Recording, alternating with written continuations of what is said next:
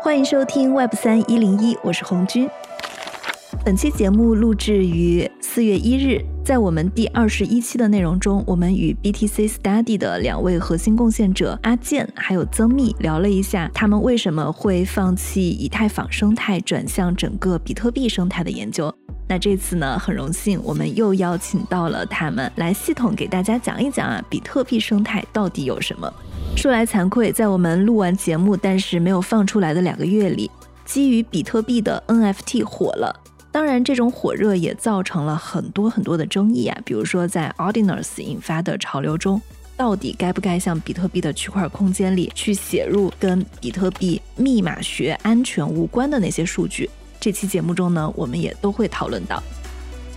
本期节目会是一期非常全面、完整、系统的去梳理整个比特币生态的一集，内容可以说是相当的烧脑，大家呢可以拿小本本记录一下。那接下来就请收听 Bold Ventures 的创始合伙人刘峰与 Web 三一零一主持人阿伟带来的这期节目。我们在二十一期关于比特币生态的这期节目中呢。其实简单的勾勒了一下关于比特币生态的这样的一个全景图。那这期节目其实我们收到了很不错的这个评价，大家对比特币的生态都非常感兴趣。所以我们这期呢也专门决定再一次更进一步的和详细的去探讨一下比特币生态里边具体会有哪些内容，对吧？我们应该怎么去理解这个比特币生态？那希望能让更多的朋友去了解这样的一个生态。这次呢，其实又特别邀请到了前链文的总编辑，现在是 Bold Venture 的合伙人刘峰老师。他对 BTC 的历史和整个比特币的发展比我更了解，那我们希望他来带着我们来一起去提出一些更好的问题。这次的另外我们的两位嘉宾也是我们 BTC Study 的核心贡献者阿健和曾密，希望我们这次呢能交流出一些有意思和精彩的内容。欢迎三位，特别高兴今天能够和阿健还有曾密一起探讨一下比特币生态的发展，想想看也挺感慨的。上一期你们探讨比特币生态的这个节目，其实我特别认真的听了，感慨万千。其实我最早认识阿健和曾密是读他们孜孜不倦在耕耘的以太坊爱好者，但是几年之后，两个人毅然决然的抛弃了以太坊生态，去拥抱了比特币的生态。所以说呢，非常非常的感慨，在这我们做这期节目，但是我觉得很有意义。在上期节目里面呢，其实我听到阿健和曾密分享了他们拥抱比特币生态的原因，他们也给了一个非常概括的对比特币生态目前发展的一个综述。但是呢，我觉得在这期开始的时候呢，我还是特别想请二位能跟听众还有我给大家普及一下，究竟什么东西是比特币的生态。上一期播客里面，其实我的回答里面从三点谈到了比特币生态里面大家努力的方向。当时我印象很深的是红军对我们的回答做了一个总结，他的总结就是听你们聊下来，感觉好像比特币生态里面还是在往价值存储这个方向在努力。然后这个总结其实让我有了一个新的思路，就是从叙事的角度来总结一下比特币生态里面有哪些东西。正常来说，我们对一个生态里面做总结，对它的参与者做划分的时候，我们都会以业务的类型来划分。比如说，我们在区分一个典型的公链生态的时候，我们可以说这个公链里面有 DeFi、有 NFT、有做社区、有做媒体、做交易所各样的角色。但是，当我重新思考比特币生态里面有什么的时候呢？我觉得从叙事的角度来总结，会让大家有一个更加宏观的一个视角。那么我个人呢，会把比特币的生态分为三大主要的叙事的阵营。第一个叙事就是大家听的最多的价值存储，往往我们都说比特币是用来做价值存储的，比特币是数字黄金。那么在价值存储的这个叙事下，比特币生态里面有哪些参与者呢？要回答这个问题，我们首先要搞明白的就是比特币为什么能够做价值存储，怎么样能做到价值存储。这个问题看起来有一个很标准的答案，就是比特币的总量是有限的，两千一百万，它又是发行量固定的，有一个固定的发行曲线，它四年减半的特性就让比特币很适合用来做价值存储。但实际上，仅仅做到这一点够吗？不够的，否则任何一个山寨币定一个总量，定一个发行曲线，它也能做到价值存储。所以说，在比特币能做到价值存储这样一个叙事的背后，有一个更深层次的原因，就是它的安全和去中心化。首先，比特币的发行需要有挖掘比特币的矿机来参与比特币的发行，这个就引出比特币生态里面的第一个参与者，就是矿机的制造商和矿池。大量的算力参与到矿池和比特币的挖矿中间来，才能够维护比特币整个网络的安全。这样它就不容易被外面的算力所轻易的攻击。这个是第一点。那么有了大量的算力来维护比特币安全就够了吗？还是不够的，还需要有一大堆的全节点。否则大家想一下，如果一个网络里面总共只有五个全节点，那么这个网络的历史是这五个全节点说了算的。那么这五个全节点把历史改了，说比特币有两千两百万总量，一亿个总量，谁也控制不了。所以说，只有当网络中有大量的全节点来存储整个比特币区块链的历史的时候，比特币的共识才能成立。那么这就引出这个生态里面第二类重要的参与者了，就是致力于让更多的人运行比特币节点和参与比特币区块链验证的一些项目。比如说，举个例子，比特币生态里面有各种各样的做全节点系统的团队。他们做的事情是什么呢？就是让更多人能够很轻松的运行一个比特币的全节点。比如说，你买一个顺位派，然后你回家装上它的系统，插上一个 SSD 固态硬盘，你就能够运行一个比特币全节点了。目前，比特币全网的全节点一共有将近一万七千个了。这还只是一个在线的比特币网络上的全节点数量，并不包括说，好你在电脑上下载一个 Bitcoin Core，然后把数据下载下来，然后你互联网的时候你就关掉的，不包括这些。所以这样一个全节点数量是目前所有供电里面最多的，还有很多致力于开发一些轻节点的解决方案，比如说我们这几天翻译了一篇关于 Zero Sync 的一个文章，它就是帮助一些普通人，他可以更快的下载整个区块链，然后来进行验证，然后参与到整个网络的共识验证里面来。我其实，在上期播客里面一直在强调一个事情，就是去中心化，它不仅仅在于一个网络达成共识的过程，它是不是去中心化的？它还有另外一个维度，就是说共识的验证，它是不是去中心化的？很多链在设计的时候，它只关注了前面一点，而忽略了后面这一点，它这样就会导致它的整个区块链越来越臃肿，然后网络中的全节点数量越来越少，最终的结果就是网络中只有很少的几个节点，大部分人只能被迫去相信那个节点所提供的结果。那么比特币这两千一百万的总量共识，不仅仅是中本聪一开始他在程序里面所定义出来的。更是需要成千上万的一个全节点来维护的，那这就是我觉得在价值存储里面第二个重要的参与者，就是所有的这些全节点以及帮助大家参与区块链验证的这些项目。第三个重要东西就是说，比特币底层协议的开发，包括比如说一七年的 Segwit 隔离见证和二一年的 Taproot 升级，这些底层协议的不断开发和维护，也是比特币维持生机的一个重要原因。这是我觉得想要做到价值存储的第一个重点，就是安全和去中心化。围绕安全和去中心化这个特性，比特币生态里面的这些参与者，那么想做到价值存储的第二个重要的特性，我觉得是一个良好的自我托管方案。那么这个行业里面有一个话，大家可能经常挂在嘴边，一旦交易所被盗了，大家就天天说，就 not your key, not your coin，就不是你的私钥，不是你的币，对吧？这句话其实大家也知道，最早也是来自于比特币社区的，这也是在比特币社区里面大家最奉为经典的一个准则。自我托管这个事情其实很重要，它也是价值存储这样一个叙事的一个基石。你想，如果缺少一个比较好的自我托管的解决方案的话，那么一样是做不好价值存储这样一件事情的。那么在比特币生态里面，为了做好自我托管的这样一个方案，其实有两种主要的角色。第一种呢，就是钱包。比特币生态里面，钱包可能大家知道最知名的应该是 Trezor，我们耳熟能详的一些 BIP，比如说 BIP 三九，其实就是 Trezor 背后的公司叫 Satoshi Labs 他提出来的。比特币生态里面还有一些很多很多其他的钱包，这些钱包可能比特币生态以外没有用户听说过或者很少听说过。他们有一个最大的特点是什么呢？就是 BTC only，就是说这个钱包它只支持存储比特币这样一种加密货币。因为在这些钱包的开发者看来，你每多引入一种山寨币，你就多引入了一种被攻击的风险。其实曾经有人研究出一种那种攻击方案，他把一笔冒充成莱特币的交易给用户，然后用户签署了这笔交易之后广播出去，其实会发现这是一笔比特币的交易。所以以前其实出现过这样的方案的，所以后面很多比特币的钱包制造商才在制造的时候就拿 BTC Only 作为一个很重要的一个准则。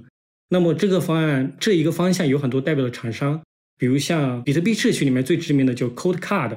像最近新出来的 Passport，还有像 Blockstream，就是那个很有名的做比特币区块链化的一个公司，他们推出了一款钱包叫 Jade。这些都是一些很优秀的 BTC Only 的钱包，还有大量的软件钱包，比如说 Spiral、Spectre 这些钱包，可能就是在比特币生态外很少有人知道，大家可能就啊下一些 M Token 啊、MetaMask 啊，觉得这就是钱包的全部了。但其实比特币生态里面钱包玩法非常非常多。反正我可能陷进去，可能玩很久很久，我还发现就是它的玩法非常多，以至于我根本玩不完。对，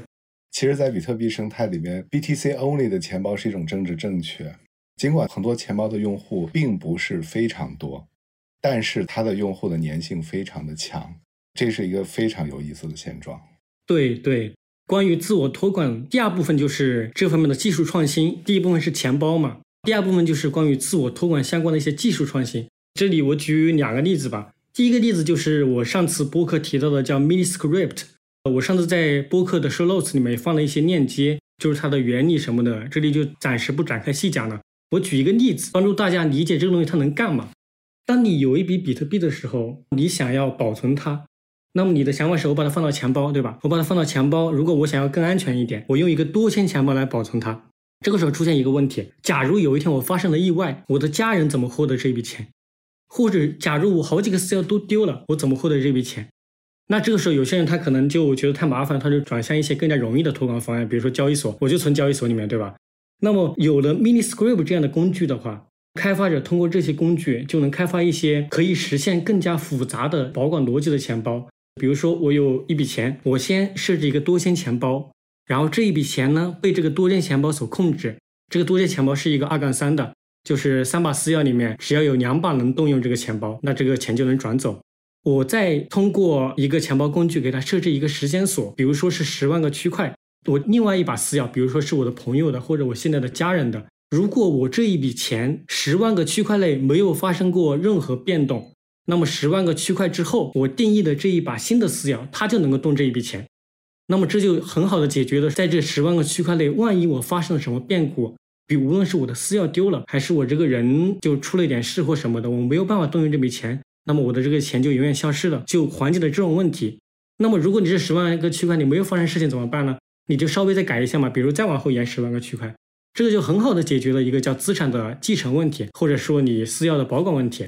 这个东西它很有特点的一点是，就是它是比特币原生的时间锁来做到支持的。而不需要你依赖一些，比如说第三方的定义的什么智能合约啊，或者依赖一些可信第三方的参与来做到这样一件事情。所以理论上这是一种无需信任的一种解决方案，对吧？消除单点故障的方案。对对对。其实大家如果去关注钱包这方面进展的话，会发现其实去年和今年很多钱包都在跟进 Mini Script 这项技术的引进和研发了。我相信在未来几年的话，这些工具会不断涌现来帮助我们。刚才讲到的这个方案的实现，现在有了吗？有了，有一个钱包叫 Liala，这个钱包的话推出几个月了。它现在最新的版本的话，你可以完全使用软件钱包来做这件事情了。OK，晚点可以在 Note 里面把信息可以提供一下，好吗？曾明。嗯，可以，可以，可以。好的，谢谢。然后第二个例子，我想举一下，就是输出描述符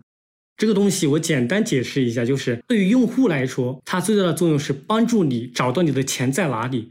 为什么这么说呢？我有了我的助记词，我不就是有了我的钱吗？其实不是这样的。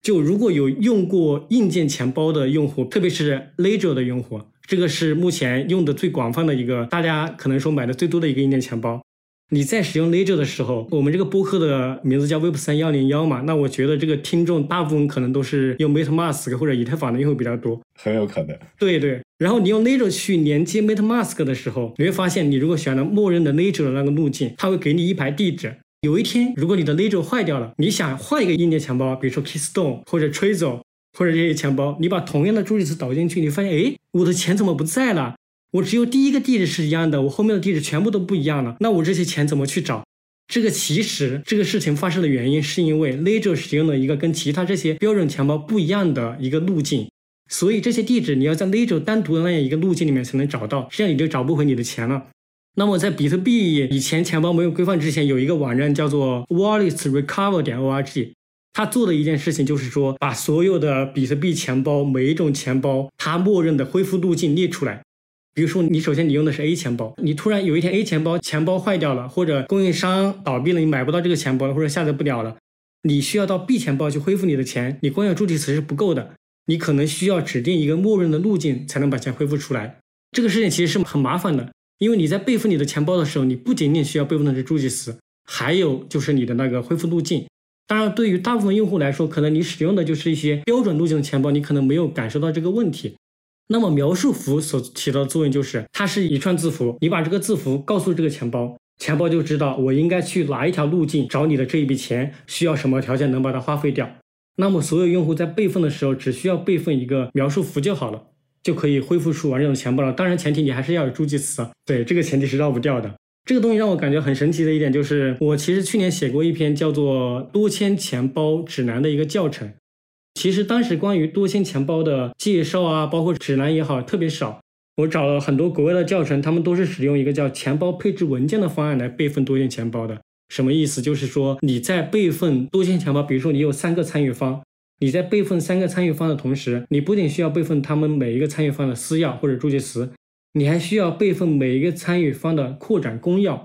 你只有有了三个参与方的扩展公钥，然后导入到钱包的时候，才能恢复出这样一个多线钱包。那么有了描述符之后，不用了，你把你的多线钱包这一个整合在一起的多线钱包的描述符备份下来，到任何一个支持描述符导入导出的钱包，把这一串字符填进去，你的多线钱包就恢复出来了。你只需要有任意两把私钥，你就可以花费你的钱了。这个是极大的简化了钱包备份的这样一个流程。刚刚其实曾明老师提到了两个，也许三个很重要的概念，一个是 BTC Only。刘老师说 BTC Only 在比特币社区是一种政治正确。其实，在这一点上，我是有点感慨。其实，我非常建议每一条链的使用者都去使用一个你那条链 Only 的那个钱包。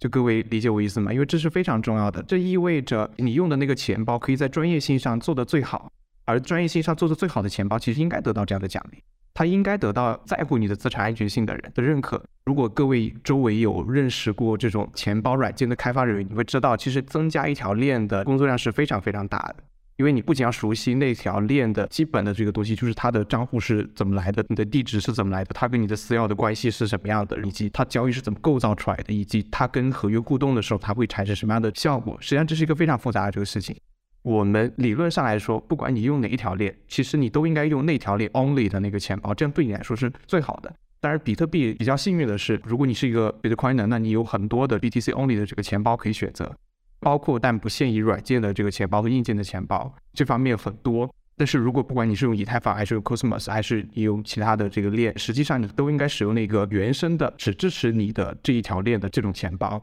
就是在当前的现状之下，但是如果未来我们有更多的这个方式可以让，比如说让账户的密码学的签名的方式可以进一步泛化的话，也许会有更新颖的方式可以出现，让它只支持一种密码学元件，也能够为多条链的交易去做签名。但是还是那句话，不同的链它的这个交易的构造以及它的这个链的协议差异可能是非常大的，而这些差异可能会直接导致你的安全模式或者说你的安全习惯是有差别的。那么最好还是使用 Only 的那一种，这是一方面。另外一方面就是刚刚曾明老师提到了 Mini Script 和描述符 Descriptor 它的作用，其实这方面的话有是一个，如果你用了像比特币或者是更老的一些链，比特币、莱特币或者是更老的一些链，可能你会有一个更明确的感觉。因为大家其实现在你在 MetaMask 或者 iToken 上，或者你在用一个以太坊地址的时候，你会默认这个地址是不变的。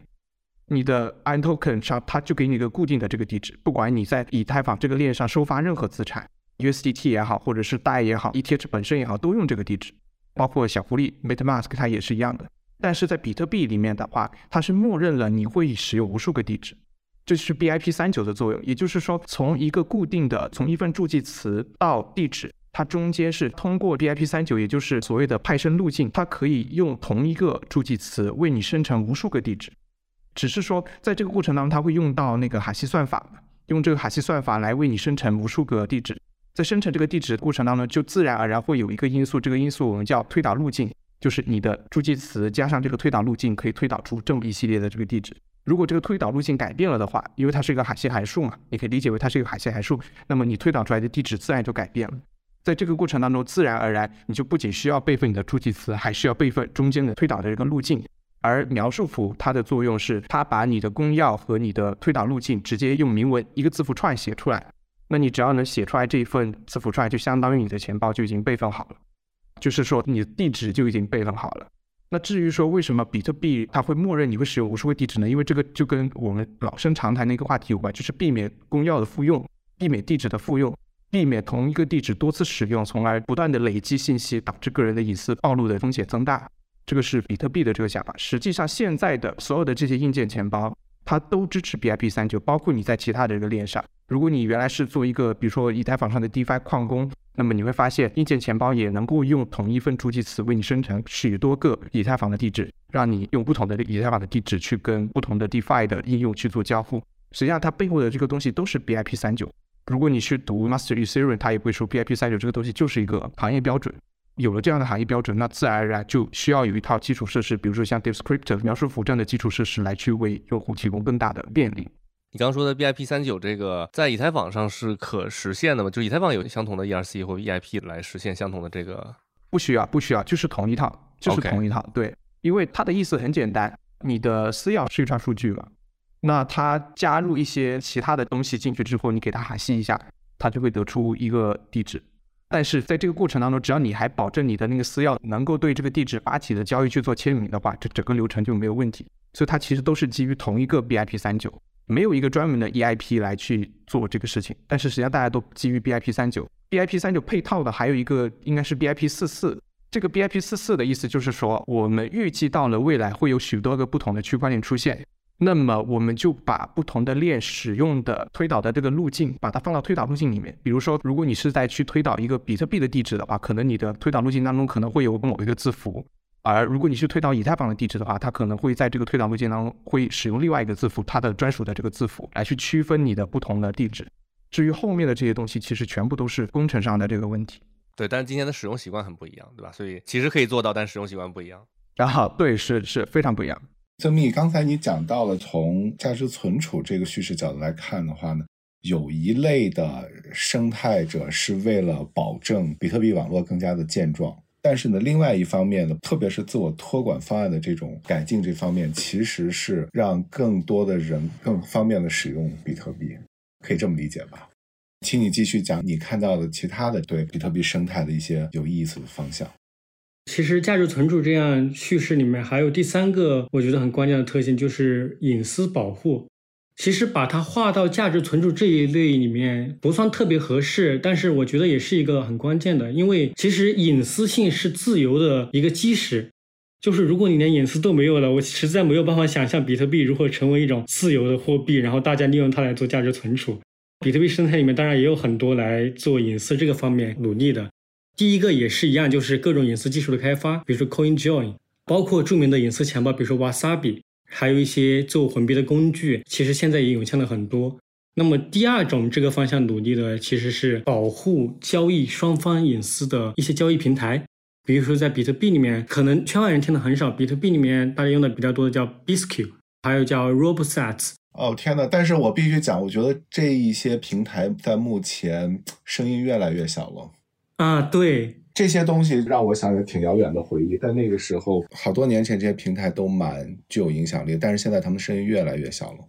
其实这些平台做的一件事情，就是让交易双方可以保留自己的隐私信息，不需要 KYC 嘛，更好的保护用户的隐私。那么，其实我前面讲的这些，是我对于价值存储这样一个叙事，比特币生态里面的各个参与方的一个总结。那么，这是第一个，就是价值存储。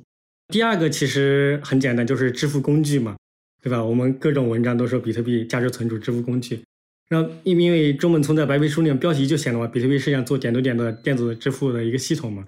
那么比特币在做支付工具这件事情上，它生态里面目前有很多，比如说利用比特币来做支付的一些软件，但这些软件其实我觉得现在主流的还挺少的。直到说闪电网络出现之后，它让比特币成为支付工具这件事情变得更加实际一点。因为比特币它自身的一个吞吐量瓶颈，导致它每秒钟能处理的交易是很有限的。那么你在现实中想用比特币来做支付买东西，需要花费的时间也好，成本也好，还是稍微有点高的。那闪电网络出现之后，两个交易双方它通过链下的通道来做这些支付相关的事情，它就不需要占用比特币的链上资源，那么它的 TPS 就无限高了。但是关于闪电网络这个是一个很庞大的话题了，分都很多领域，所以我觉得我们今天可能时间有限。我们可以专门再找一个时间来做一个深入的了解，这个太复杂了，闪光闪电网络这部分。对对对，所以今天就不展开讲闪电网络作为支付工具这件事情，它里面生态里面非常多的参与方了。第三个叙事吧，就是这个是我个人总结的一个方向，因为比特币生态里面除了做价值存储和支付工具以外，还有很多其他的方向。那我个人把它稍微总结一点的话，暂定我给它起一个名字，就是通用底层协议的一个叙事。就是有很多人他希望比特币能做的不止前面两点，他希望比特币能做一个更通用的平台，在上面能做无所不能。对，比特币网络作为一种基础的公链，它应该能够做更多的事情，对吧？在此基础上发挥出来的一些用力。对。它就致力于说让比特币成为一个更加通用、更加可具编程性的一个底层协议。那这个里面其实最主要的一些方向，我们上期聊过的，比如说 DLC、RGB 这些技术，其实一类就是让比特币的可编程性更强，一类就是说在比特币上做资产发行，比如说 RGB，比如像 Taro 这些最近很火的一些技术，它希望在比特币上发 token 之类的，还有说在比特币上做 NFT 这些，这些我觉得可能接下来我们会展开讲，我这里先就不细说了。还有一类就是说做比特币的侧链，它希望利用比特币侧链这个功能来在比特币上实现完整的一些智能合约链的功能。比如说，你可以把其他各种山寨链上面的功能都搬到侧链上来做，同时它有一个更加健壮的一个比特币的底层。那么这样的话，整个网络会更加安全。这个是我总结的第三个方向。我觉得比特币的生态大概可以从这三个叙事来细分，每一个角度可以分出这些内容。其实你这个总结已经非常的全面了。如果我们把每一个方向都展开的话，都是一个挺庞大的一些讨论。挺想请二位在解释了比特币生态这么宏大的一个描述之后，请二位能够给我们讲讲，在过去两三年里面，你们看到的比特币这么庞大的生态里面，让你们最感兴趣，或者让你们觉得是真的可以称得上里程碑事件的一些事情。我必须要讲，就是在可比较，就是在过去三年里面，其实以太坊的生态是发生了令人特别吃惊的一些变化，包括 DeFi 的兴起、NFT 的兴起。那与此对应，你们看到比特币生态有哪些里程碑的事件？那些让你们特别兴奋？请二位讲一讲好吗？对我个人来说，那当然最让我兴奋的一个东西就是 Taproot 软分叉的这个激活。阿健，能不能简单给我们讲一下 Taproot 是什么，以及为什么觉得它特别重要？我们经常开玩笑把 Taproot 叫成打普路啊，对对对，这是熊院给 Taproot 的一个翻译名，就是说上海有一条打普路嘛，就说就把 Taproot 翻译成打普路。Taproot 它包含了哪一些东西呢？其中有一个是，如果你进圈时间稍微早一点的话，可能会听到的一个东西就是施诺尔签名。施诺尔签名它跟现在的比特币和以太坊，就是说最早使用的密码学的签名方案是不一样的，因为他们使用的是 ECDSA，就是椭圆曲线的密码签名。那椭圆曲线的密码签名算法呢？它也有它自身的一些特点。从效率上来说，其实施诺尔签名的效率更高。为什么呢？因为施诺尔签名它非常简单，它其实施诺尔签名就两个部分，一个部分是一个一次性的私钥，一个秘密值加上一个哈希值乘以用户的这个真实的私钥，然后另外一个东西呢就是一次性私钥的公钥，椭圆曲相当于一个点，它就两个部分。那在里面呢，在签名的构造过程当中，它没有除法，它其实就只有加法，哈希函数加法，还有椭圆曲线的点乘法。就这么简单的一个东西，那它的这个特性，它的好玩的地方，让我们兴奋的地方在于，由于它这么简单的这个特性，导致我们可以去做聚合签名。意思就是，如果我们有三把公钥，这三把公钥都是对同一条消息生成的一个签名的话，那么这三个签名可以加起来变成一个签名。也就是说，你最终暴露在外的只有一个公钥，但是实际上参与签名的人有三个，这个叫聚合多签名嘛。有了这种聚合签名的话呢，一个很显而易见的这个提升就是隐私性，因为外面的人、其他的人观察区块链的人不知道这个密码学签名里面到底有多少个人参与了签名，他不知道这是一个三方的协议，三个人都签名了，但是最后出现在链上的只有一个公钥跟一个签名，这是聚合签名的这个作用。包括在这个基础之上，我们就可以允许我们使用更多的一些单纯基于密码学签名这个方案去做应用。比如说，原来如果你在比特币上你要去做一个，比如说公司要管一笔钱，可能要做一个三杠五的多签名，也就是说你需要在这个脚本里面记录五把公钥，然后后面呢，其中三把公钥的签名出现在链上的时候，你才能去花这笔钱。但是呢，如果你有了这个聚合签名这个方案的话，那你其实在暴露在链上的公钥只需要一把，嗯，暴露在这链上的签名也只需要一个签名。你就可以直接可以花费这笔交易了，它会带来可扩展性和隐私性上的这个提升。那么除此之外，施诺签名还有一个特别特别有意思的这个点，这个东西我们叫适配器签名。它的意思什么呢？是说由于施诺签名它的这么简单的方案的话，你可以在里面埋东西，因为施诺签名它就是一个秘密值加上一个哈希值乘以你的私钥嘛。那么在这个过程当中，我们会提前知道某一个公钥使用某一个一次性秘密值的时候，它生成对某一条消息的签名是什么样的。简单来说呢，就是适配器签名，就是可以让我们在签名里面要求你揭示某一个私钥。如果你不揭示某个私钥的话，这个签名是没有用的。就是整个适配器签名，就说它是一个签名，但是它是一个不完整的这个签名。你只有在里面加入另外一个私钥之后，它才能够变成一个完整的这个签名。所以它就有点类似于我们像我们说的哈希时间锁，因为哈希时间锁的意思就是说，你必须知道某一个哈希值的原像是什么，你才能够去花这笔钱。相当于收到签名，就直接把这个结构隐藏到了签名当中，就是签名某一条消息的人必须知道某一个秘密，他才能够让某一个签名变成一个完整的签名，从而激发或者说触发交易的执行。那么在这一点上呢，它有两方面的作用，一方面呢是上次我跟阿伟和红军聊到的这个 DLC。因为 DLC 的话，就相当于说每个人都参与 DLC 的时候，我们对于合约的执行设定了这个条件，而这个条件就是以签名的形式表现出来的，必须有另外一个人发布了对某一条消息的这个签名，这些交易才能够执行。但是那个发布消息的那个公钥本身是没有办法花费里面的这个钱的，这就提供了一种在比特币链上使用链外信息的一种方式，因为链外的信息可以通过签名的方式注入进来，这是 DLC。这是不是可以？我们会更粗暴的把它理解，就是通过这样让比特币网络可以实现一些简单的智能合约的一些特性。对，实现金融合约。比如说，现在我跟刘老师一起去赌个球，那好，现在曾密老师下一场比赛，他承诺了自己会用某个公钥，使用某一个 nonce 指人来去发布那个签名。OK，那么我跟刘老师就把我们的钱锁进一个二杠二的合约里面，我们提前签名花费合约的交易。那这个交易里面呢，每一个交易都对应的一种球赛的这个结果，以及我们双方的这个资金分配的结果。但是每一笔交易都必须要有曾密老师对那个结果的签名，才能够变成一个完整的签名，才能触发。那这样的话，它就是一种赌球协议。那么其实以此类推，你也可以用这个东西来去做期货、期权，所有但凡只需要输入价格信息就能够触发的金融交易，都可以用这种方式去做。这是 DRC。那还有一个东西呢，就是我们现在在闪电网络当中，我们会使用 HTLC 嘛，就是哈希时间锁。哈希时间锁的意思就是，现在我给阿伟一个哈希时间锁，那么阿伟必须揭示某个哈希值背后的那个原像，就是阿伟必须知道某个秘密值，他才能够花这笔钱。那么我们也可以把这个东西隐藏在那个施诺签名里面，也就是说，我给阿伟一个施诺签名，这个施诺签名是一个适配器签名。就是阿伟必须知道那个原像，必须知道某个秘密值，才能够把这个秘密值加进这个签名里面，才能够让它变成一个完整的签名，才能够让我签发的这笔交易变成一个真实的交易，然后拿走这里面的钱。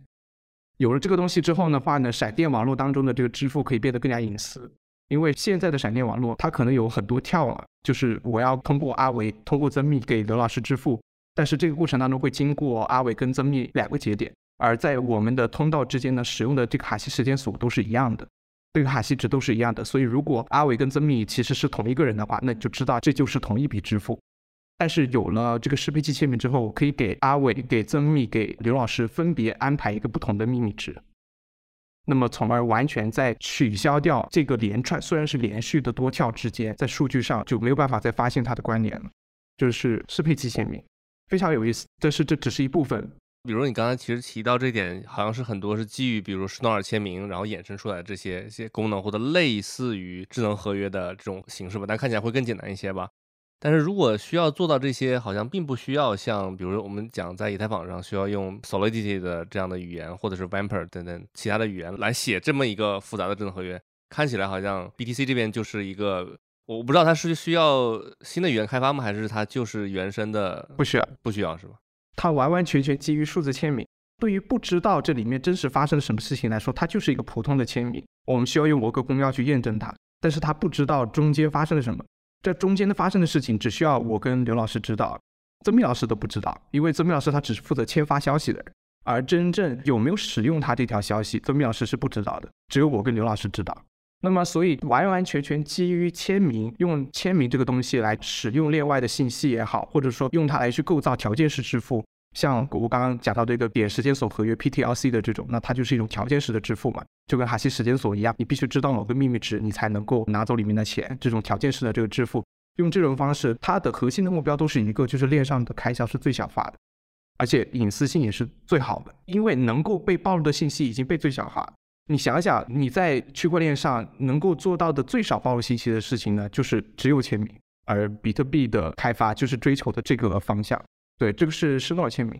那 Taproot 的下一个部分呢，我就说它是 NAST 默克尔抽象语法树。它的这个意思呢，就是说现在的比特币，就是原来的比特币的话，大家可能对比特币的脚本不太了解，它就相当于什么呢？相当于它其实有一个流程控制的功能。比如说，我们有一笔资金，这笔资金它可能有三种办法可以花费它。一种办法是我的私钥花费它，另一种办法是阿威老师跟曾密老师你们两个签名能够花费它，还有一种条件呢是三个月之后刘峰老师一个人的私钥能够花费它。那么这一笔资金它其实有三种解锁条件。那么在原来的比特币上呢，在花费的时候，就这笔资金真的要花出去的这个时候，不管是用哪一种，不管是我的，还是用阿威老师跟曾明老师的这个路径，还是用刘峰老师这个路径，一旦要花费它的时候，整个脚本完整的结构会全部曝光。那么这个全部曝光，它会有一些隐私性上的这个负面效果，因为别人就知道了，哦，你们一二三四四把公钥之间是有关系的。那么它同时也会可扩展性的这个效果会更差，因为虽然明明是刘老师自己一个人用自己的公钥花费了这笔资金，但是实际上整个脚本都要剖出来，都要展现在链上。那么 A S E 的这个意思是什么？A S E 意思是你们这里不是有三个条件吗？OK，三个条件，每个条件分别生成一个哈希值，就像我们在别的地方了解的默克尔树一样，把它压缩成一个哈希值。等需要花费这笔交易的时候，只需要暴露真正被使用的那一条路径。也就是说，它其实有三条路径可以去花费它。但是如果到时候只是刘老师用自己的签名花费了这笔交易的话，那他就只需要暴露刘老师使用的那一条路径，而第一条路径，也就是我的路径，第二条路径，阿伟老师跟曾明老师这个路径都不需要暴露，你只需要暴露刘峰老师的实际使用的这一条路径，那么它的隐私性会更好，而且它占用链上的空间会更小。这个是 NST。那么与此同时，这个时候呢，施诺签名的核心的那个特性，我们说聚合签名这个特性，能够让我们产生另外一个更重要的这个效果。这个效果实际上是很少被人认识到，但是其实它才是 Taproot 这个词最原初的这个含义。它是什么呢？原本在比特币的这个链上的话，你会发现单签名的资金的地址跟复杂脚本，比如说有多签名的、有时间锁的、有这些那些各种各样装置的这种地址，它是不一样的，它是能够在视觉上明确的区分开来。因为一种我们叫做 P2PKH，就是给一个公钥的哈希值支付，这个是肯定是个人用的，因为那就是一把私钥嘛，一个公钥对应的一把私钥，那肯定几乎就绝大概率就是一个个人所用的单签名的资金。然后另外一种呢，我们叫 P2SH，就是给脚本的哈希值支付。那这种东西呢，因为它之所以要变成一个脚本的这个哈希值，很显然就是因为这个脚本里面有复杂的这个结构，那么它在链上的时候，它是呈现为一个脚本的这个哈希值，这两种地址是明确有区别的。因此，链的观察者，就第三方的观察者，他能够明确的去猜测，哦，这个地址它是一个个人地址，这个地址它是一个合约地址，或者说有一个复杂结构的地址，它可能是两个人的地址，它也有可能是一个公司的机构的一个地址，因为它里面也可能会有多签名的这个结构嘛。那么在此之前的话，那如果你能够去做这样的区分的话，这意味着个人的地址跟机构的或者说智能合约的这个地址之间，他们的匿名级是没有办法互通的，它没有办法打成同一个匿名级。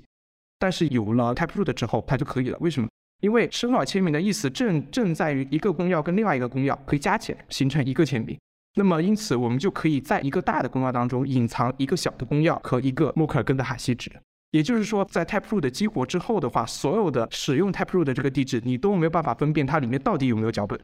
你都没有办法分辨它到底是一个单签名的输出，还是一个里面隐藏了脚本的输出。也就是说，原来个人地址跟合约地址的区别就被取消掉了，两种地址合二为一，两个的匿名级也合二为一，最终我们可以获得一个更好的、比以前的比特币地址都要更好的隐私性的效果。它彻底的终结了个人地址跟合约地址之间的区分。从此之后，你看到一个 Taproot 地址之后，你将再也不知道这个地址它到底是一个个人使用的地址，还是一个里面隐藏了很多个脚本、很多个花费条件的地址。包括甚至于在你看到这个脚本、看到这笔资金被花费的时候，它虽然只出现了一个公钥、一个签名，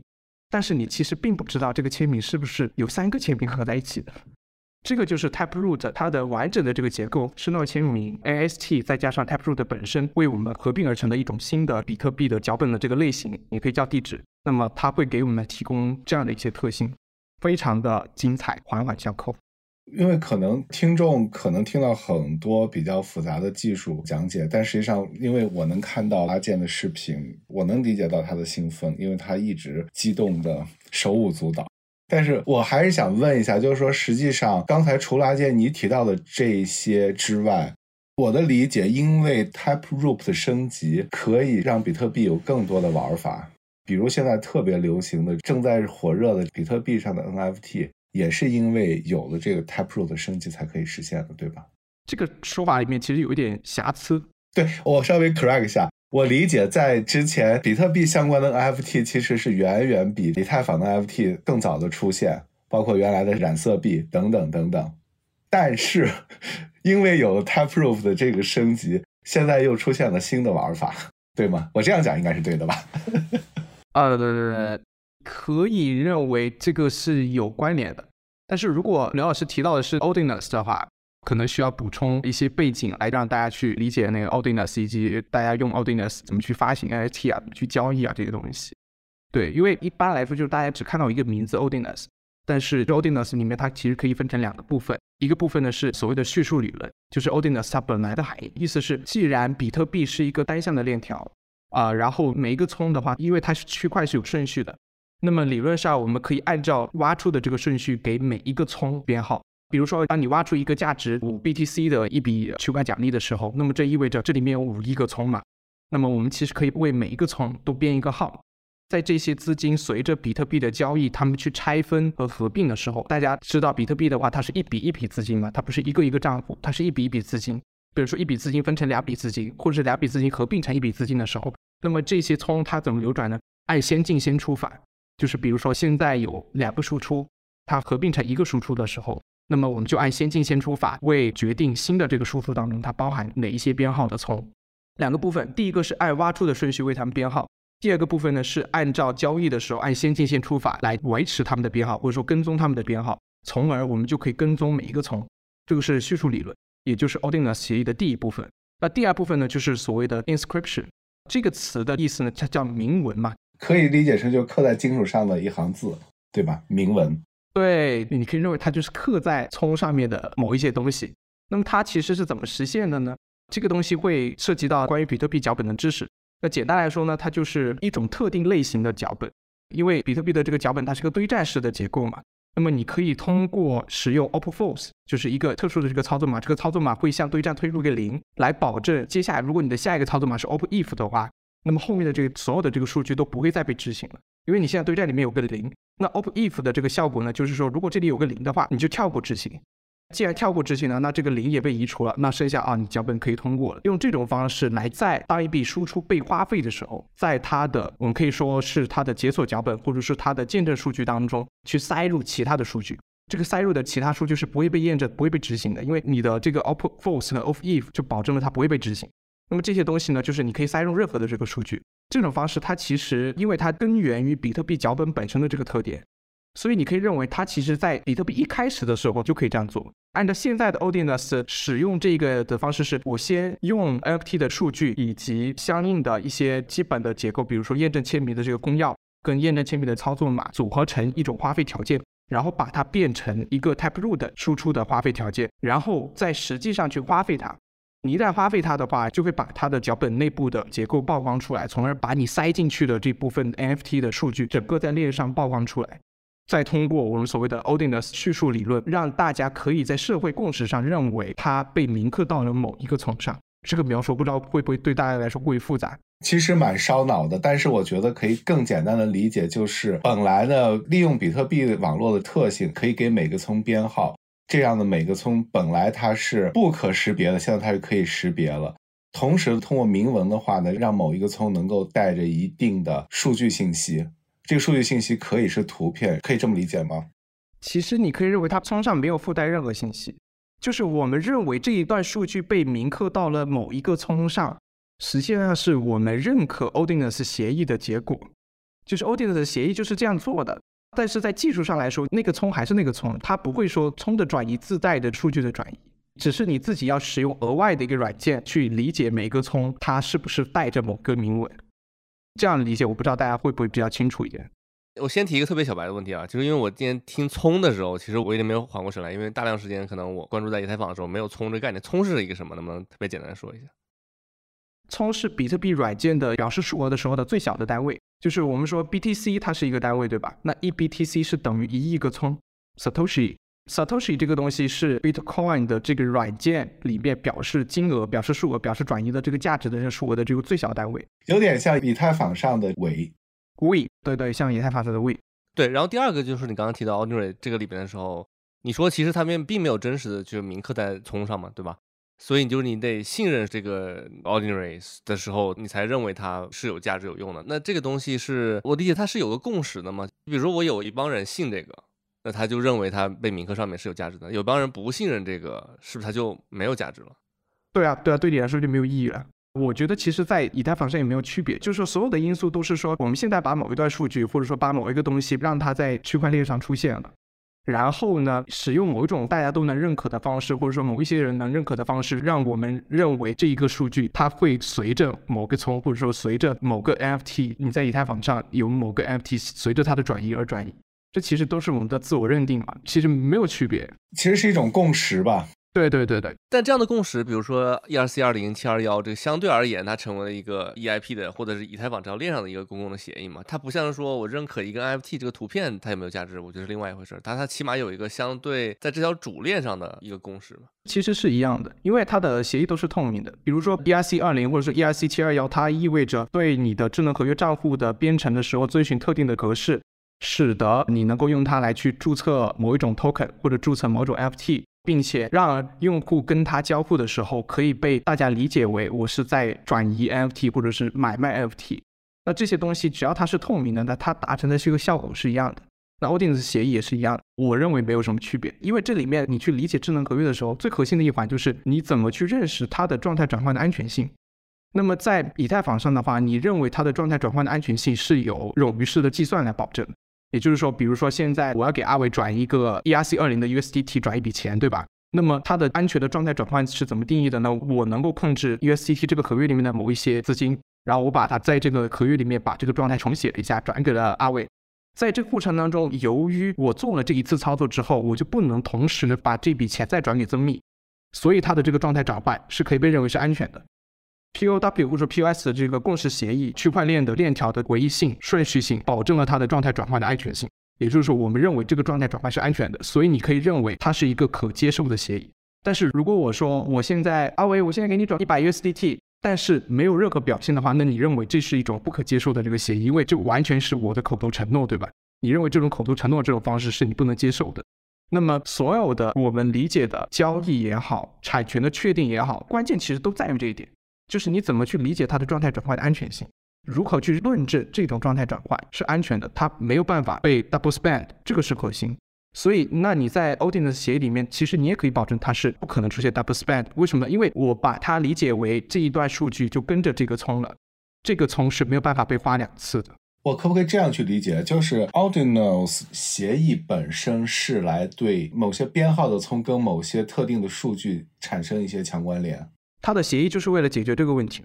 这个协议来解决了这种强关联。如果没有 Ordinary 协议的话，其实这种关联就不会存在了，对吧？对，是的，它有点像一个数据库一样的，把它们相互给关联起来就好了。对，你可以认为它就是一种程序，它通过解析比特币的区块链来告诉你哪一些数据被铭刻到了哪一个葱上，然后那个葱它的转移就可以被你认为是这个 NFT 的转移。因为你知道，同一笔 U T S O 是没有办法被花两次的。同意，明白了。对，花过一次之后，它就消失了，它就转移到了另外一个地方，对吧？葱也是一样，你现在花掉了它，它就一手了呀，它就转手了。所以你原本的这个主人就没有办法再拿它再卖给另外一个人。所以也就是说，这个东西就比特币的交易定义了 Odin 是协议当中的 NFT 的状态转换。OK，我现在终于理解比特币 Ordinals NFT 它是怎么被创造出来，或者怎么被识别出来的。它终于成为了 NFT。但是我下一个问题就在于，这样的 NFT 其实你在你看来有没有一些具体的实际的意义呢？其实我自己个人是不太关心 NFT 这个领域的。我不管哪一条链的 FT，我自己都不太来求。我不知道曾密老师会关心吗？我和你一样。好吧，遇到两个对 FT 没有兴趣的人，我们姑且认为它非常非常的有价值，因为毕竟它可以让一些 metadata 或者说就一些信息和比特币网络上的某一个聪铭刻在一起。但是呢，我的问题就在于这个事情为什么会我看到了大量比特币原生开发者对这种新出现的 NFT 是非常不满，充满了批判。为什么呢？大家为什么会批评它？其实可能有三个方面吧。第一方面是有些人认为它会导致区块的体积变大嘛，因为原本的情况下，大家不用 inscription 的这种方式在比特币链上、区块链上塞入数据的时候，那么一个比特币的区块大小大概在一点六到一点八 MB，不会超过两 MB。就是从它的非见证数据的部分跟它见证数据的部分加起来的话，大概是一个大小。但是 Audience 出现之后呢，很多人发现哦，现在怎么一个区块它可以达到三点九 MB，这是一个非常大的一个数字，就把整个这个比特币的区块给撑满了。对对对，是的，这方面就是说它是怎么撑满的，这方面需要你了解一些跟隔离见证和 Taproot 有关的这个知识，也是刚刚刘老师提到 Taproot 对于 Audience NFT 来说到底起到了一个什么样的效果呢？它起到的效果是 Taproot 跟隔离见证激活的时候的话呢，你使用这个 Witness 这个数据的话，你本身跟你的交易本身的 Metadata 的这个数据，就是交易本身一个输出转向另外一个输出这些原信息的这个部分，它的计价方式它会得到一定的折扣。而 Taproot 它对隔离见证做的另外一个升级是，它去除了原来隔离见证会给一个交易的每一个输入可以使用的见证数据都会有个上限，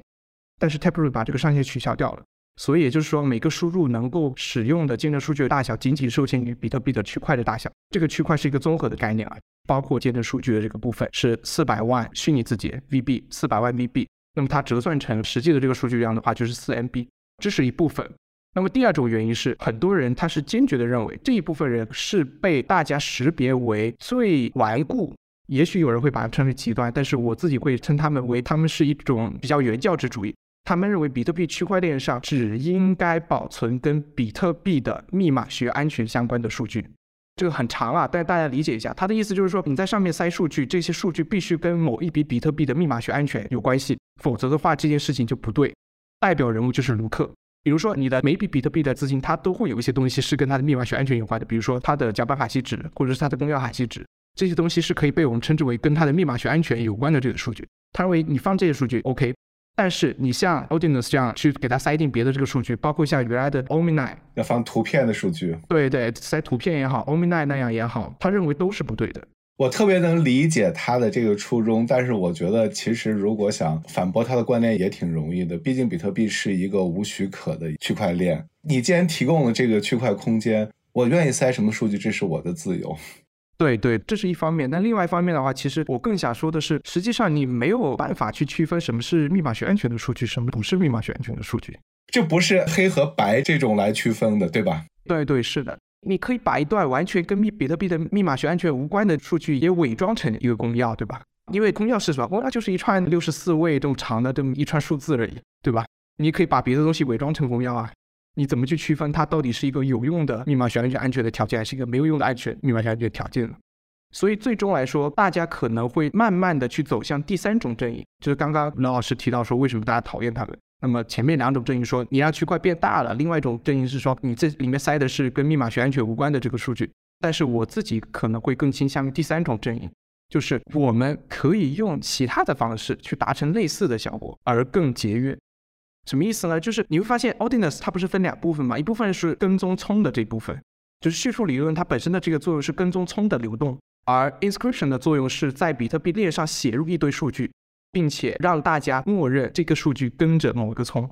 但是这第二部分就是写入数据的这部分，你为什么把数据写到链上去？不需要，在我看来不需要。为什么不需要？因为一个 NFT 它的转移，或者说就好像我刚刚跟阿伟提到的，我们如何理解为我们拥有某个 NFT，如何我理解我们交易它，核心都在于你相信它的状态转换是安全的，它交给了我之后就不能再交给别人。不能把同一个 FT 同时卖给两个人，对吧？他交给了我之后，就不能再交给别人。我拥有它的时候，我不转移它的话，别人就没有办法得到它。你只要能够满足这个效果的话，你可以认为一个 FT 它就是存在。它为什么非要放在链上呢？这就是包括后来的 Anthony Towns 他提出的这个想法，就是说我们完全可以就像用一段 JSON 的数据，那 JSON 数据里面把 NFT 的所有的这个数据信息都写下来，然后加上自己的密码学签名，那它不就是一个 NFT 吗？然后我们自己定义这个 NFT 它附着在哪一个 UTSO 的哪一个层上，后面我们转移这个 UTSO 转移这个葱的时候，那你就可以认为这个 NFT 转手了。至于它的下一手下一任主人呢，可以从我手上得到这一段完整描述的这个数据，并且加上他自己的密码学签名来去确认说现在这个 FT 属于他了。他现在可以卖掉它，也可以自己保存它，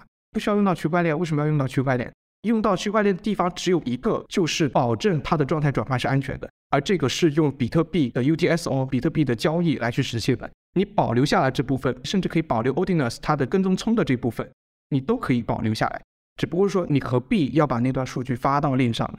没有必要，对吧？自己在链下去生成它，去签名它，在链下去跟你的买家去交付，然后以比特币交易的这个方式来去跟他达成交易，这都是完全 OK 的，不需要比特币链上去写入这些数据。不行，理论上这是可以的，但是事实上，对任何一个愿意去交易 FT 的选手来讲，那段字符不在链上，它就什么价值都没有。不不不不不不，其实你在以太坊或者是在其他的这些链上，大家也只存一个哈希值嘛。你愿意的话，你可以把一个哈希值存上去。对呀，那些数据你也不知道它在哪里，对吧？对，其实那些数据更是不知道在哪里了。大家交易的更是因为有了 OpenSea 能够展示出来不知道在哪里的那个 metadata 那个图像，所以你觉得这个图像就是存在的，是被你所拥有的，你愿意为它付出很多很多的钱去交易它。其实事实就是这样，对吧？对对，其实对于以太坊链来说，它也是一个链外的数据，对吧？没有太大区别。不行，我们这个节目再下去，我们觉得我们会一定会被 NFT 爱好者扔西红柿、扔鸡蛋的。我其实以前也是一个就是比较原教旨主义的，我觉得啊，比特币你只能用来放交易信息，你放任何别的都是对比特币的侮辱。但是我最近其实观念有一点点改变，其实现在跟刘老师比较像，就是我思考一个问题，就是比特币它是用来干什么的？我前面讲到说，比特币它有很多不同的叙事，有价值存储，有支付工具，有人希望让它做智能合约平台。那么这些叙事是谁来定义的？是中本聪吗？不是的，中本聪他没有在白皮书里面说我比特币要做价值存储吧，他完全没有说，对吧？那么是 Bitcoin Core 开发者来定义的吗？也不是。你会发现，历来的比特币核心这个软件的开发者，他起的角色并不是为比特币生态来引导一个方向，说啊，接下来这段时间我们要做价值存储，接下来这段时间我们要着重搞闪电网络，也不是的，他们就是做一些基础的协议的维护和升级的工作。包括他们自己内部也会有冲突，对吧？那么比特币是由谁来定义的？我最后得出的答案是，没有人能够定义比特币。比特币就是一个任人打扮的小姑娘，任何人可以把比特币打扮成你想要做到的样子。你只要在它的协议规范内做事，它定义的说你可以往隔离见证里面写入数据，那个见证数据写入数，你就可以写。它定义了一个四 MB 的上限，你就往四 MB 里写就好了。每一个人对比特币有自己的想法，那你自己去做就好了。那社区里面其他人不认同你，你就让他们不认同呗。如果所有人只有你一个人想这么做，所有人都不认同你的话，那他们就搞一个新的软件，他们运行的软件把你分叉出去就好了呀，对吧？所以其实你只要在已有的这些规范内做事，不违反现有的规范的话，我觉得都是合理的。哦，这个我非常同意。我觉得其实这也就是比特币本身的魅力。我补充一点，没有任何人能够把我从比特币网络中分叉出去，因为把我从比特币网络中分叉出去的这种技术手段根本不存在。就 recall 一下，我们上一期跟阿伟、跟红军聊到那个话题，不存在这样的技术手段。至少我自己坚决不会同意任何在比特币上使用硬分叉这种技术手段的升级。至少我现在没有了解到某一个升级需要我们是非得做啊。我们可以不用把你分叉出去，但是我们就愿意在比特币网络上面写入各种各样的这种数据，你也拿我们没有办法，对吧？我就喜欢你们看不上我的样子，可以吧？这其实是比特币网络的魅力，对吗？对，它包容，然后任何人都能做事情，而不会被排挤嘛。就我们其实解释了这个 Ordinals 在它的一些原理啊和方式，就是说它的出现是为什么呢？是因为 Taproot 的这种升级之后，大家有这种感觉可以做更多事情呢？还是说大家觉得以太坊发展的很好，可能按照智能合约是一个很好的方式，所以我们要引入类似的东西？他这想法是怎么出现的？我觉得这是挺有意思的。想法的话，确实是比较接近二位数的第二种。这不是现在的事情，就很早以前，就像刘老师说的，有人就想在比特币上去发行 token、发行 FT 等等这些方式。那只不过原本的这种方式可能会跟一个我们大家可能更熟悉的东西叫 operate，就是说你在输出里面，这是一种无用的输出。这种输出只有一种功能，就是在里面塞数据。但是这种方式呢，它会受到网络的节点间的我们称之为标准化的约束。就是说，当你写入这个数据原本是四十字节，超过四十字节的话，你这笔交易就会被认为是一笔不标准的交易，你只能直接把它提交给矿工才能去打包这笔交易，不然的话，你把它发到网络中，这笔这样的交易是没有人会去传播的，就大家会认为这是一笔不标准的交易。那现在这个四十字节已经提高到了八十字节，但是你想想，那有些人就会说，那我们能不能再大胆一点？大胆一点的意思就是像现在的那 Odinus inscription 方法一样，我直接不是把它变成一种无用的输出，而是直接在输入的见证数据的这段把所有的数据曝光出来。那这种方式的话，由于之前我不确定后面会不会有人尝试去做这种标准化，我估计不会啊，因为 Taproot 的升级本身它的升级的这一部分就是说取消掉对见证数据的大小限制，在可预见的未来，这种方式如果有人会想用的话，它几乎应该是可以一直使用下去。对，包括现在其实也有人在尝试用各种方法去使用这种协议，比如说有些人说，那么我们能不能不要用来做 NFT，我能不能直接用它来做 token，就是同质化的这个 token 也可以，对吧？你只要能把数据写进去，并且这个数据是可以被解析的，可以被一套充分定义的协议去理解，也可以做。我只是个人认为，何必呢？确确实实是有一些人是觉得 token、NFT 或者说所有这些东西，其实它都是很好的东西，那比特币区块链也可以拥有的，也可以拥有它们。是的。这其实就是除了有很多人反对比特币 NFT 它的存在，或者说它这段时间的这种热闹的情况，认为它可能对比特币网络会带来一些影响或者伤害。但是另外一些人也觉得这种形式其实是可以拥抱的，毕竟这可以证明比特币网络上面可以有各种各样出其不意的新的玩法，这也是所谓的比特币网络的一种创新。我觉得其实这是可以理解的。更别说，实际上从很久以前到今天，都有人想做一个事情，就是希望。其实刚才在最开始，曾密有提到过，很多人都在觉得比特币应该走出仅仅作为价值存储或者仅仅作为一种支付工具的作用，希望比特币网络能够成为真正的一种所谓的多样化的底层公链。所以很多人都做了，比如说比特币二层网络侧链，还有在上面去建智能合约平台，对吧？这些东西其实可能有人认为这种做法很蠢，但是确实一直有人在做这个尝试。我也挺想听二位能不能给我和听众简单科普一下，你们看到的在这些比特币二层网络或者侧链，或者把比特币当成智能合约平台，有哪些是值得关注的，或者说是真正具有意义的一些事件？其实我挺想顺着刘老师刚刚提到的这个话头继续往下说，就是我们会在比特币链上，包括在其他社区也好，会看到各种各样的新东西。这些东西可能会有各种各样的实现方式。那比特币或者 Bitcoin 或者说比特币神教这些人，他最核心的诉求是什么？我认为最后大家的共识会收敛成一个，所有东西都是 OK 的，只要你告诉我你的实现方式是 OK 的。也就是说，其实对比特币、对 Bitcoin 来说，其实很多东西它不是问题，有问题只是说你用特定的方式去实现它。举个例子，原来 Op Return 约就是原来 Omni 他们用比特币作为一个底层去发行 USDT 也好，发行其他代币也好，当时它被大家觉得有问题的地方在哪里？有问题的地方在于当时大家没有把 Op Return 的这种输出当成一种费的这种输出，就这种输出它其实本身是没有办法被花费的，它应该被当成一种无用的输出。但是呢，当时的 Bitcoin Core 的软件，或者说当时的所有的比特币的软件，都会把这种输出依然放在你的 UTXO 级，也就是说你的链上状态里面，就是依然认为它是链上状态的一部分，所以认为它是有负面效果的。但是后来 Bitcoin Core 做了一件事情，就是说这些输出直接从 UTXO 的级，也就是说链上状态这部分踢出去，也就是说你的本地的这个节点，你会保存这个区块，但是你不会把这种 Op Return 的这个输出，因为它本身也是没有办法被花费的嘛。不会再把这个输出当成随时可以被花费的这个输出，随时可以被使用的链上状态的一部分。做了这个创新之后，你可以认为 Omni 也好，或者其他方式也好，去使用 Operator 在比特币链上写入数据的这件事情本身就被无害化了。原本被认为是有害的，因为它会导致 UTXO 级的膨胀的。但是现在你做了这件事情之后，它就被无害化了，然后这件事情就讲得通了，就顺了，就 OK 了，就可以被接受了。对于我个人来说，我也是这样的观点，就是我们可以看得到很多很多的好东西，但是如果你想在比特币上实现它，请告诉我你的实现方式。我们不是只关心说这个东西好不好，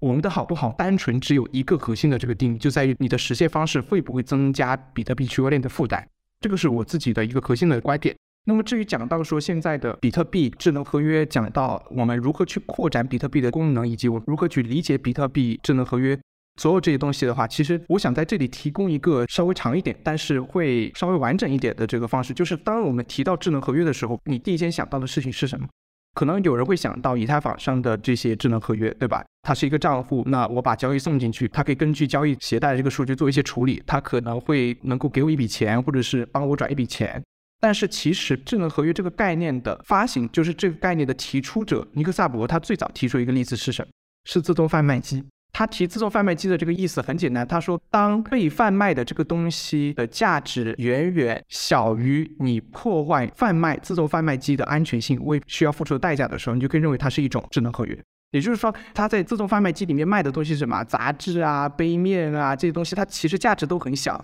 你为了获取这个价值，但是如果你想破坏这个自动贩卖机的话，你必须付出非常大的代价。这个时候，它就可以被理解为成一种智能合约。也就是说，它的安全性是远远超过于被它转移的、被它传输的这个东西的价值。这个我们称之为智能合约。那其实你具体到我们现在所在的，我们称之为 crypto 生态也好，或者说密码货币的这个世界也好，其实智能合约有很多种。比如说，比特币上有没有智能合约？你认为？如果按照这种解释，当然必须有了，并且还很多。对，其实我们可以用三个维度来去区分一个智能合约系统的不同的属性。第一个叫做计算还是验证。你的智能合约到底它是执行的计算功能还是验证功能？计算功能的意思就是说，你把数据输进去，它会给你一个新的有意义的数据。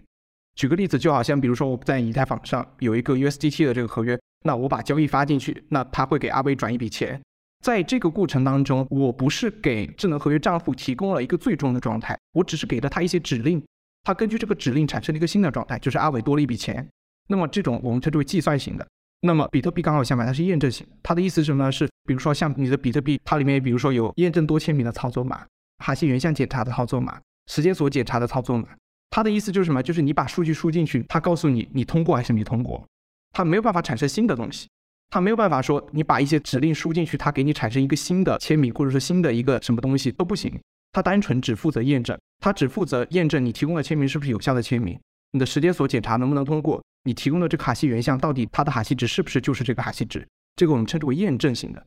第二个维度是什么？它能不能带状态？状态意思就是，比如说在比特币上一笔钱，比如说一个多签名的合约，你有没有办法告诉大家每个人能取多少钱？不能。这一笔资金它就是一个多签名的资金的话，那么只要你能够为它提供多签名的话，那么里面的所有钱都是可以花费的。你只要能够提供通过它的脚本的验证，这一整笔钱它都是可以被花费的。它里面不记录每个公钥的权重。但是你在以太坊上，它是可以记录的，它是带状态的，它可以告诉你，比如说这是一个智能合约的账户，对吧？这个账户里面有一百个 ETH，其中 A 公钥拥有五十个，B 公钥拥有三十个，就是所谓的有没有状态。但是你觉得这不是计算吗？这过程中不是计算的过程吗？不是，只是状态。对，它只是状态。比如说这个五十跟三十跟十是不是可以写进去的？它不需要经过计算来实现。其实刘老师说的这个点其实是非常非常重要，因为实际上我自己也认为，它到底应该被归结为计算型智能合约的本身的这个特征，还是应该被当成一个独立的这个特征，是一个有模糊地带的问题。就是我也没有办法确定说它是不是有一个非常清晰的界限，说它就应该被划到一个独立的维度当中，这是一个可以讨论的问题。第三个维度是什么？是它是否允许一个合约去访问另外一个合约的状态？你会发现，以太坊它刚好是这三个维度当中，它是计算型的，它带有状态。它允许合约相互访问，也就是说，一个 USDT 的这个合约，它其实也可以访问 Compound 的合约，反之成立。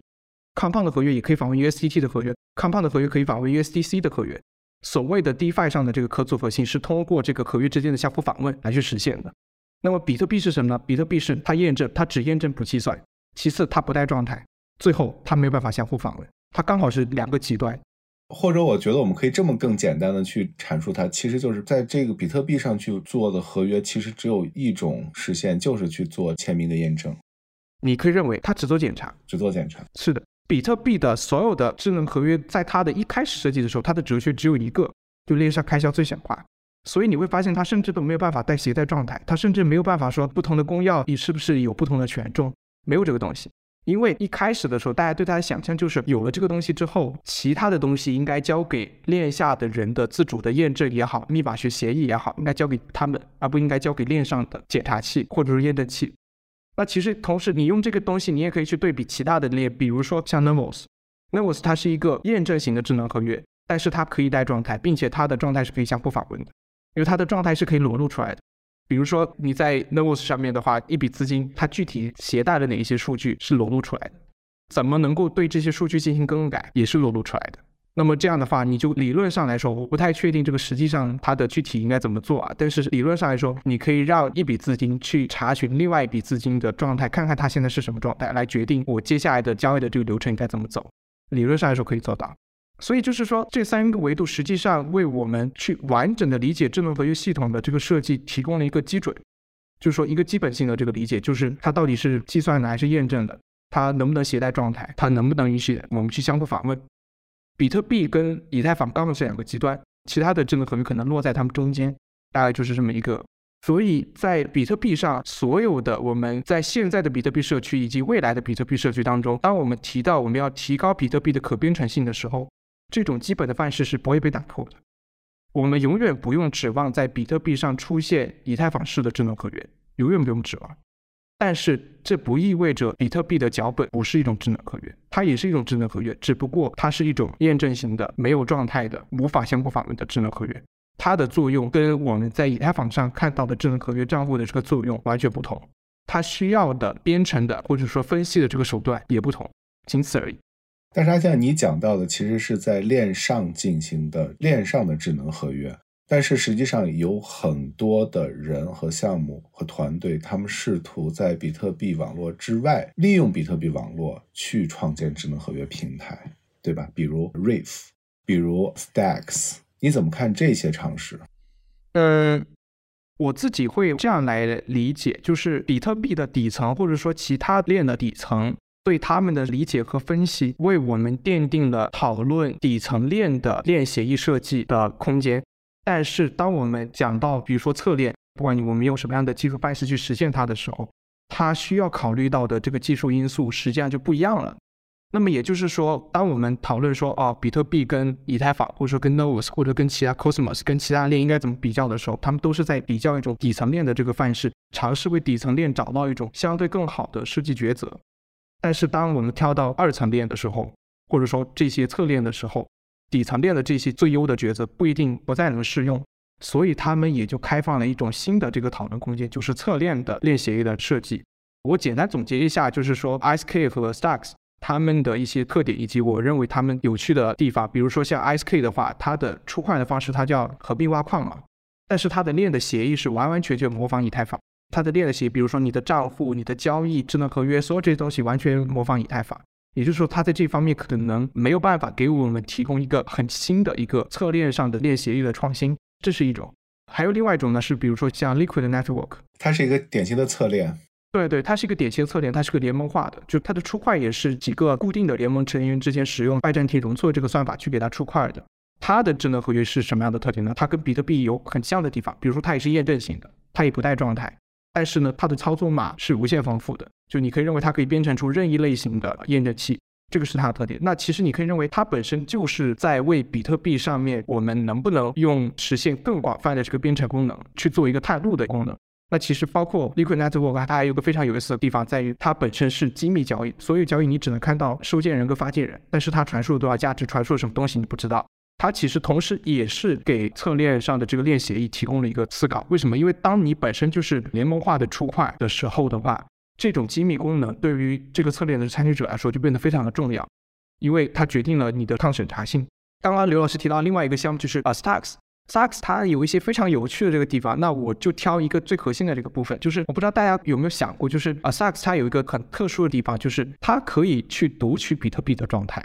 这个它是怎么实现的？大家先不管啊，我后面会说啊，就是它能读取比特币上的这个状态，那么它就有一些很有意思的地方，比如说你在比特币上发起一笔交易，你可以用这笔交易来去触发 Stacks 这条链上的另外一笔交易的执行，或者说另外一个智能合约的执行，这个点是非常非常有趣的，因为如果你们之前了解过，比如说以太坊上的侧链的话，比如说 Stack ES，我不知道大家还有没有印象。它其实做了一个类似的这个功能，只不过它是用一个专门的用一个智能合约来做，它没有办法访问整个以太坊上的这个所有的状态。Stacks 这个实践方式的话，就大家可能以前会听过，就是说你跨链的话，有一种基本的方式叫做轻客户端，也就是说你在目的地的链上去做一个轻客户端来验证，或者说让主链上发生的事情可以通过提交轻客户端证明的这个方式，向目的链上的合约证明自己发生了。但是这种方式的话，大家会想象到它会有个缺点，它的缺点在于谁给这个轻客户端的智能合约描述那条最长链呢？因为它只是个验证器，它这个验证器里面没有数据啊，它不知道哪一条比特币链是最长链，它不知道哪一条以太坊链是最长链，或者说是一个被大家共识的那个链，需要有人为它提供数据。那么给它提供数据的这个点呢，你又要想出一个办法，想出一种机制来去避免它形成一个单点故障，或者说变成一个唯一的一个断言机。那么 Stacks 其他的方式就是说，它把这个东西跟 Stacks 这个区块链的侧链的出块绑定在一起，就是所谓的这个 Proof of Transfer。意思就是说，你怎么给 Stacks 出块呢？就是说，如果你是个矿工，你必须在比特币的链上把钱交给别人，你把钱发给别人，然后你才有资格参与 Stacks 的这个链的出块。那么也就是说，当你参与 SaaS 链的这个出块的这个时候呢，你是用比特币的交易来表明或者说见证 SaaS 链上出现一个新的区块，是你有资格去出的那个区块。在这个过程当中，他就同时把自己所在的这个区块跟 Stacks 的上的一个区块绑定在了一起，并且这种绑定是具有经济成本的，因为你自己必须先把比特币交给别人嘛，你交给了别人，那这件事情对你来说当然就是有成本的。这种绑定就解决了我们前面说的，也不一定说解决，就是它是一种思路啊，就解决了如何为侧链上的轻客户端输入主链上的最长链数据的这个问题。因为首先它的出块肯定是免准入的，免准入的你只需要把比特币交出去就可以，你只需要把自己的比特币发送给别人就可以，你所在的这个区块就将被 Stacks 区块读取为比特币链的最长链或者说最长链上的最新区块。用这种方式来去为它读取比特币的状态确定一个码，这个是 Stacks，我认为这是它最核心或者说它在侧链协议设计上最有意思的地方，因为我相信这种类型的设计会被大家想办法去复制或者说去沿用。以后的话，所有的侧链它用某一种方式能够去读取主链的这个状态，会变成一种基本的操作。至于在这个过程当中，我们需要解决哪一些基本问题的话呢？比如说像 Proof of Transfer 这种方式是不是最优的呢？不一定，因为很多比特币人就觉得 Proof of Transfer 这种方出块的方式的话，因为它同时也会产生侧链的一种原生的这种代币嘛，他认为发币这种币是没有必要的。那可能大家会想象出一种新的这种方式来去为它输入这个状态。我认为这些实践一定程度上来说，对于我个人来说，他们都是有意义的。这个意义倒不一定在于它直接被比特币使用，在上面得出来的一些经验也好、成果也好，它不一定能直接被比特币使用。而他们，你能够在这些策略上去直接编程，现在其他链上能够出现的应用，也不一定是他们最大的价值。他们更大的价值可能在于大家都在侧链的链协议设计的这个方向上走。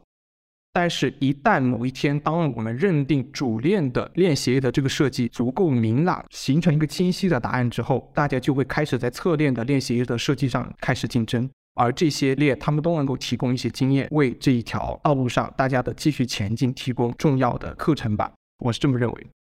所以在你看来，在未来，在这条道路上，其实还有很多时间可以去做。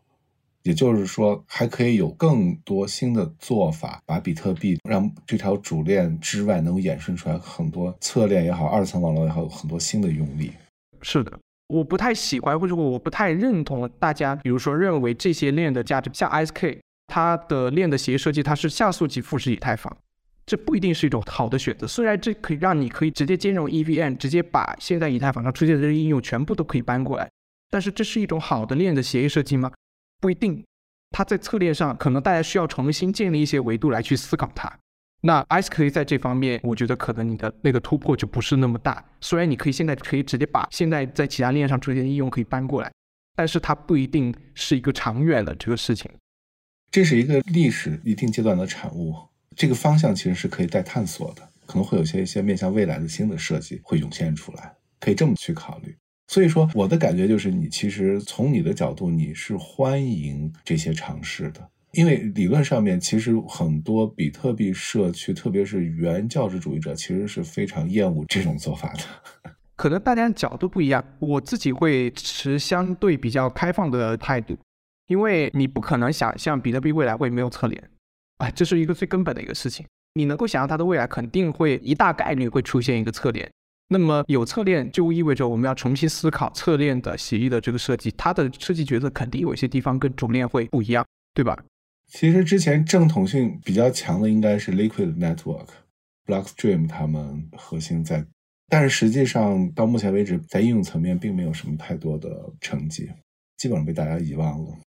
对，原因是多方面。因为如果大家会，比如说在过去的几年当中被以太坊这样的智能合约系统吸引了目光的话，它其实本身是很难进入或者说很难去理解像比特币这样的智能合约系统的。那其实 Liquid 本身它跟比特币又很像，但是 Liquid 本身它在比特币的这个社区当中，其实虽说它是 Allstream 的出品，但其实很多人也对他们不感冒，就那样嘛，就是就感觉就是这个联盟嘛，不是很感冒的这种。他自己的用力，包括交易所，包括发币，其实都一直没有真正被大家采纳的这种案例用力，也挺尴尬的。